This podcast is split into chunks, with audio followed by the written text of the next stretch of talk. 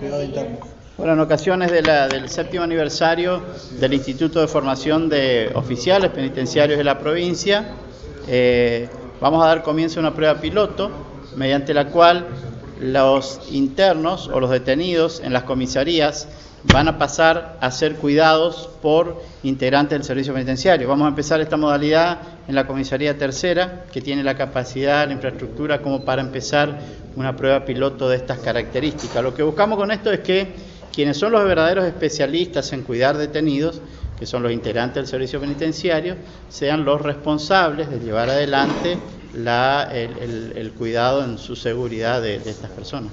¿Qué población de detenidos tenemos en comisaría?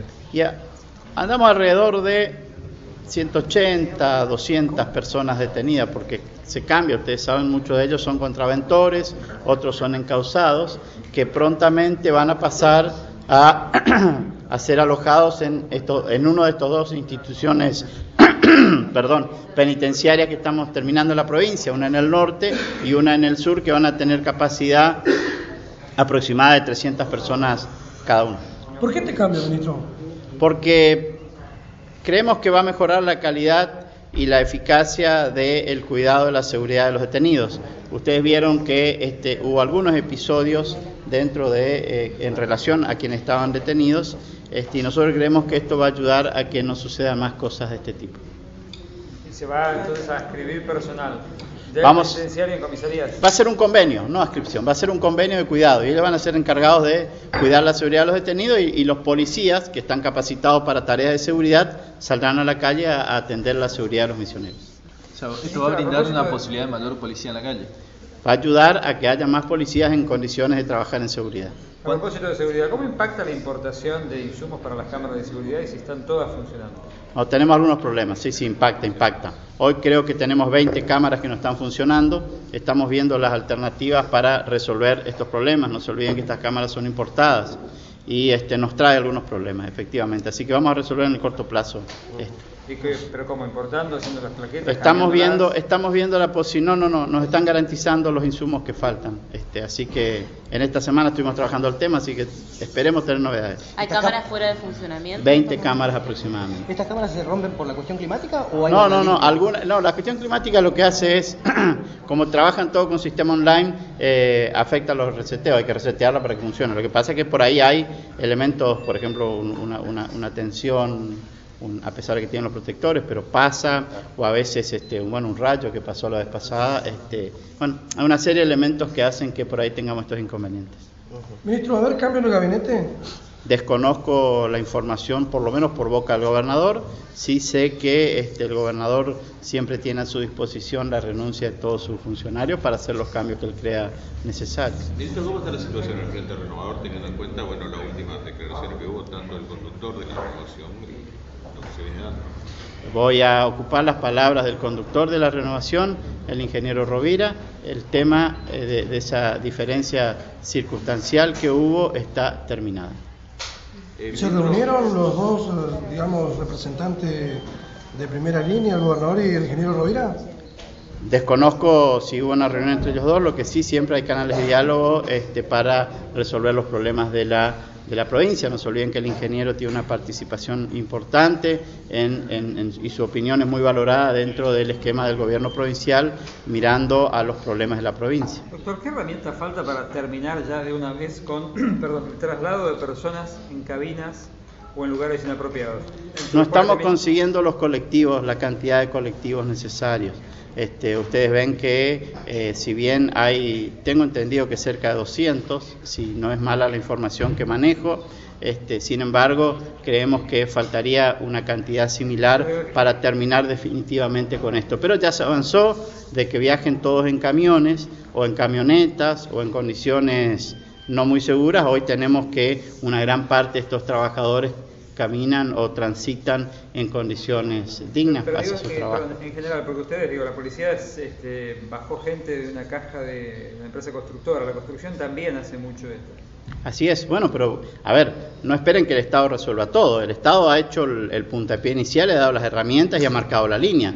Corresponde al sector empresarial privado este, generar las condiciones para que estas personas transiten. No solo son colectivos, si dentro de los vehículos eso tienen condiciones de seguridad como el cinturón o que vayan bien aferrados a, un, material eh, firme, también pueden trasladarse. ¿no? Pero tiene que ver con que hay, hay eh, complicaciones para conseguir las unidades o con que los cuadrilleros y aquellos que transportan gente no las quieren comprar. Digamos, las dos cosas. Hay problemas para conseguir unidades y algunas personas todavía se resisten a usar esta modalidad para trasladar a sus trabajadores. ¿A un año el accidente, ministro, se lo asiste a los accidentados? Se los asistió siempre desde el primer momento. Se los asistió siempre desde Desarrollo Social, desde Derechos Humanos, de todas las organizaciones que el Estado tiene para atender estas circunstancias. Ellos dicen que todavía los controles no mejoraron. ¿Quién dice, perdón? Y los tariferos, que no, los controles no mejoraron, que siguen siendo lo mismo trasladados. También tengo tariferos que se quejan porque le hacemos los controles y los bajamos de los camiones. Eh, ministro, ¿cómo está la situación de los puentes? ¿Están habilitados? ¿Hay un puente que sigue siendo quizá un vehículo o un camión a la vez. Vialidad Nacional dio las instrucciones de cómo debe ser el tránsito. Yo ayer tuve la oportunidad de transitar eh, por alguno de los puentes porque me he ido al, norte a trabajar este, y hemos visto que en algunos puentes se están haciendo tareas de mantenimiento, fundamentalmente en el del Paranaí. Así que este, hay, que hay que conducir con precaución y mantener los cuidados de seguridad que están indicando la policía, que está en la cabecera de cada uno de los puentes y también de las personas que están trabajando en ellos. ¿Usted había con Capitanich eh, recorriendo la zona de inundación?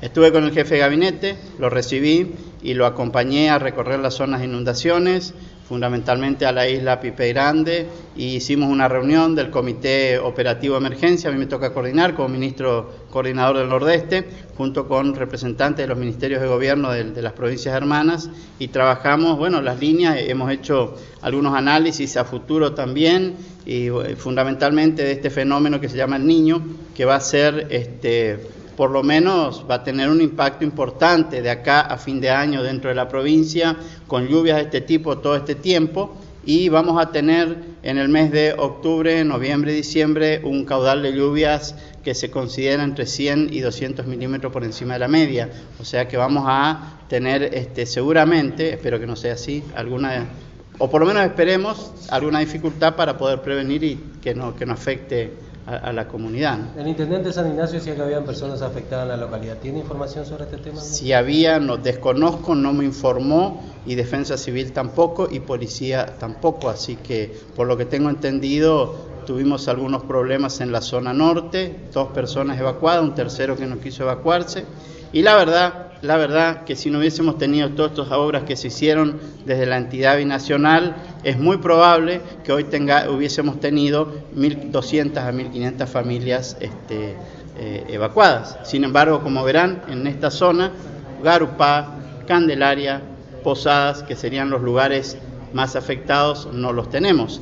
De ahí para arriba, de Santa Ana para arriba, el río tiende a encajonarse, lo cual hace que las circunstancias sean distintas. ¿Preocupa la, situación de, Barranqueras, digo, por el temor de que en algún momento se corte el flujo de combustible a Misiones? No, no, no, no se evalúa esa hipótesis. Lo que vemos es que sí estamos expectantes porque del río Paraguay para abajo es donde se ve la potencialidad de una crecida. Y sabiendo que el Paraná regula pero que este, el, río Paraguay, salvo en la zona de Pantanal, no se regula, podemos estar atentos, pero de ahí a que incida en, insumos como el combustible, no está previsto.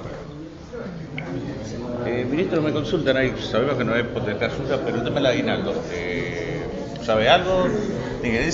Va a, haber va a haber novedades pronto, el gobernador va a hacer los anuncios correspondientes del pago del aguinaldo, que se hará como se hizo todos los años, en tiempo y forma. ¿Cuántos eh, funcionarios del servicio penitenciario van a trabajar en las comisarías? ¿Se tienen los números? No, no, no, no, todavía no, porque empieza el convenio. Yo lo que voy a hacer es que, lo que pedí, perdón, es que quienes se encarguen de la seguridad de los detenidos sean los penitenciarios, que son los especialistas. Así, digamos, algunos hechos que nosotros no, no, quisimos o, hechos no deseados este, que ocurrieron con, detenidos, esperemos que esto ayude a que no pase nunca más estas cosas. ¿Comenzará en la comisaría tercera? En la tercera de Posadas va a ser el primer lugar donde vamos a trabajar esta modalidad. ¿Cuándo empieza? Ya firmamos el convenio, o sea que en cualquier momento empieza. Ministro, ¿Randazo 2015 es afinidad o va a trabajar? ¿Perdón? ¿Randazo 2015 es afinidad, amistad o va a trabajar para esa candidatura? Yo tengo una, en ese sentido, con el ministro Randazzo tengo una amistad personal, pero fundamentalmente yo soy soldado renovador, o sea que hacia donde la renovación decida que va a ir va a ser mi puesto de lucha, lo cual no quiere decir que uno no mire con simpatía a, a un amigo tan querido como es Florencio Randazzo. Es un ministro bastante este, útil, digamos, para la provincia. A la provincia le ha sido utilidad. Hoy hay un millón de misioneros que tienen documentos nuevos.